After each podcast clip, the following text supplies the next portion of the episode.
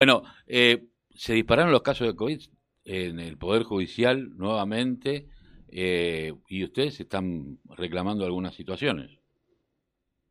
Sí, eh, en el último mes tuvimos un pico del 76% con respecto al mes anterior y la verdad que nos preocupa mucho. ¿Qué es lo que, están pidiendo? Hola, hola. ¿Cómo? ¿qué es lo Yo que, te escucho. ¿Qué es lo que están pidiendo? Nosotros lo que estamos pidiendo es eh, medidas más restrictivas respecto de la Corte, porque la Corte sigue exigiendo que se, siga con los mismos números de despachos y de trabajo, cuando en realidad eh, estamos ante una pandemia que no nos permite continuar con la misma con el mismo trabajo que veníamos haciendo hasta ahora. Mm. Eh, esto hoy ya se está hablando de nuevas restricciones. ¿Ustedes han tenido una reunión no solamente con la Corte, sino eh, saben si la Corte estuvo hablando con, o que desde el Ministerio de Salud hayan bajado alguna directiva para lo que tiene que ver con el Poder Judicial? Sí, tuvimos una reunión con la Corte la semana pasada y la verdad que no tuvimos ninguna respuesta. Eh, ellos siguen diciendo que se tienen que mantener las guardias que se, como se vienen manteniendo con los números que se viene manteniendo. Y nada, hoy hay una reunión con el, con el Colegio de Magistrados para ver si podemos hacer una presentación conjunta y presionar de vuelta a la Corte. Eh, eh, la AJB, la, Asociación Judicial Bonaerense, eh, viene reclamando muchísimas cosas, ¿no? Y pero el tema es, en algún momento yo recuerdo que el Colegio de Abogados de, de Quilmes y en particular el vicepresidente que aparte del Colegio de Abogados de la provincia de Buenos Aires, el Bebe Basalo, eh, había planteado el tema del expediente digital, la posibilidad de llevarlo adelante. ¿Esto cómo lo ven ustedes? Nosotros lo vemos bien, creemos que es una, una salida muy viable, más en esta época de pandemia. De hecho, eh, cuando nosotros decimos que tiene que bajar la, la, medidas de corte, estamos hablando de la presencialidad, no del trabajo, del teletrabajo. Claro, porque a ver, esto es la misma discusión eh, que se da con la educación, que muchos dicen, no hubo clases, sí hubo clases, pero nada más que hubo clases virtuales, en este caso no es que no vayan a trabajar, sino que lo que exigen es trabajar virtualmente. Claro, nosotros tuvimos números más altos de despacho en, la pandemia que lo que veníamos eh, presencialmente. No es que no se trabajó en el Poder Judicial, sino que se trabajó mucho desde la casa. Y hasta se reguló mucho el, trabajo porque al estar en tu casa todo el tiempo con la posibilidad de, trabajar, hay gente que trabaja a cualquier hora. Entonces, es al revés, hasta se trabajó más que, que en otras épocas. Eh, ustedes van a tener una, reunión ahora con, los magistrados, con los cuales evidentemente deben tener una relación mucho más estrecha porque, bueno, trabajan juntos. Digo, eh, ¿cómo piensan que, va a terminar siendo? ¿Qué propuestas les llevan? Y si saben cuáles son las propuestas de los magistrados, porque también ellos tienen, eh, eh, son, no, no, están exentos de, del contagio.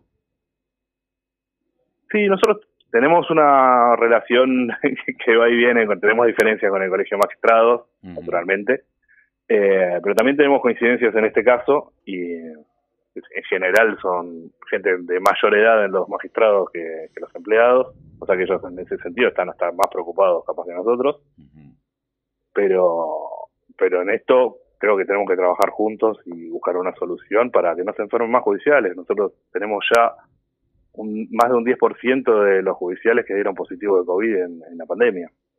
Y ustedes estaban diciendo que dieron un 75% más que en marzo. Sí. Es un montón esto.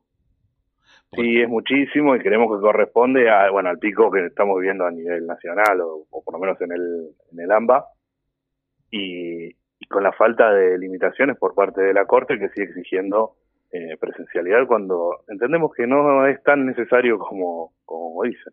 Bueno, eh, vos date cuenta que paradójico que el Tribunal eh, de Capital Federal o de Cava que, que hizo que, la, que se vuelva a la presencialidad en las escuelas, en la, en, la educación en Cava, eh, ellos firmaron virtualmente porque no están yendo no están haciendo presencial, ¿no? Es contradictorio, pero bueno, eh, tendrían que entenderlo más tal vez. Pero eh, uno lo que piensa es que de aquí en más el trabajo ya no va a ser de la misma manera, eh, teniendo un mundo que está a merced de, nueva, de, de, nuevas cepas, de modificaciones, que esto no va a resolverse en seis meses. Ya sabemos que tenemos para un año o dos en total, con diferentes seguramente estadios, pero eh, va a cambiar el trabajo también en este sentido, ¿no? Sí, nosotros somos conscientes de eso, estamos dispuestos a discutirlo y tratar de llevar. Nosotros tenemos que, como sindicato, creemos que tenemos que asegurarle justicia a todos los, los bonaerenses. Eh, en ese sentido, nosotros no queremos que no que no se llegue a, brindar el servicio de, de justicia, pero lo que sí queremos es que sea seguro para nuestros compañeros como vos decías, la, la Corte Suprema de Justicia de, Provincias tampoco está yendo a trabajar, o sea que deciden sobre los compañeros desde su casa. Claro. No es que pongo el cuerpo y bueno, yo estoy poniendo el cuerpo, ponelo vos también. Claro. bueno, de hecho falleció un, un ex miembro de la Corte, falleció de COVID hace menos de un mes. Exactamente. El Lázaro. Eh, que, que fue uno de los tipos más, más cuestionados en su momento por haber dicho algunas cosas con respecto a lo que fue el gobierno de Macri. Eh, pero bueno, eh, entiéndase que esto viene. ¿Cómo están viendo desde el, desde, el, sindicato la posibilidad de nuevas restricciones que está planteando el gobierno de la provincia de Buenos Aires? Nosotros por ahora estamos apostando al diálogo, estamos esperando que la Corte ceda. Si no, bueno, no descartamos medidas de fuerza, que lo que estábamos evaluando es no ir presencialmente, solo hacer trabajo desde las casas, o sea, con teletrabajo, y llevar una medida que no que ningún compañero vaya presencialmente a, al tribunal. ¿Y cómo se hace con el tema en los tribunales? Muchísimas veces esto retrasa mucho eh, la tarea de liberación de detenidos. No, no, porque en realidad la mayor parte del trabajo se puede hacer desde con teletrabajo, no es que es necesaria una presencialidad absoluta en el Poder Judicial. Nosotros creemos que, sí, eh, a ver, no va a ser lo mismo que, que fuera de pandemia, pero creemos que se puede trabajar igual eh, con menor presencialidad. Eh, Sabes que a, uno le queda, me quedo con lo último que dijiste, ¿no? Eh, ellos deciden sobre la salud de los compañeros desde su casa. Y me parece que como imagen viste, me hace acordar eh, al cuento de Kafka, la, ley, ¿no? Del tipo que está en la puerta de, la justicia y que siempre esperó que le dijeran que pase y dijo, siempre fuiste libre de haber, de, haber entrado, ¿no? Y digo, pero esto es kafkiano, ¿no? Yo desde algún lugar y de esta mirada que tiene la justicia en la República Argentina, cuasi monárquica, eh, en donde los, eh, ellos, los cortesanos están en un lugar distinto a los que tienen que laburar. Y me parece que eh, es una cuestión de clase también eso. Estamos totalmente de acuerdo, no hay ningún tipo de límite para la Corte. La Corte son gente que se elige políticamente por el... Por, el la rosca política. claro, por el gobierno de turno y, y termina siendo un cargo vitalicio no, no lo juzga nadie, no es como la política, pues se critica mucho la política, pero la política de última se vota por, por periodos y tienen ese costo. En cambio, el Poder Judicial no.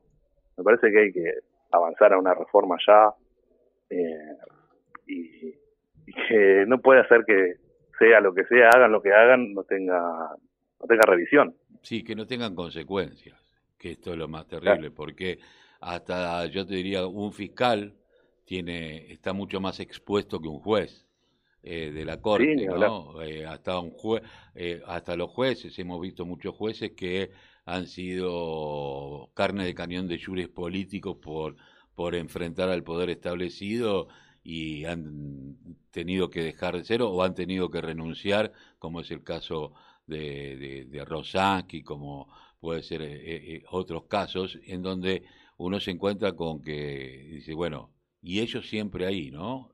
Los cortesanos. Bueno, esperemos que esta reunión con la Corte en algún momento haga pensar Eh, y teniendo en cuenta sobre todo esta etapa en donde no solamente como que los mayores ya están más vacunados, están vacunados, están cuidando más y está agarrándole cada vez a, a, las personas más jóvenes, que me imagino que serás vos de, un grupo de etarios, como le decimos nosotros, los sub 40, eh, en donde están también en riesgo y quedó demostrado luego de la muerte del rugby que no hay que tener eh, enfermedades persistentes como para que el COVID vaya por uno, ¿no?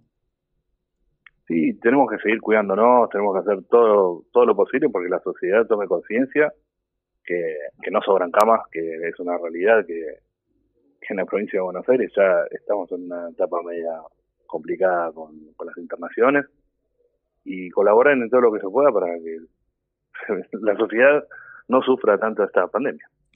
Muchísimas gracias, te agradezco mucho haber pasado por la mañana informativa aquí de la radio de la Unión Nacional de Clubes de Barrio. Un abrazo. Por nada, un abrazo.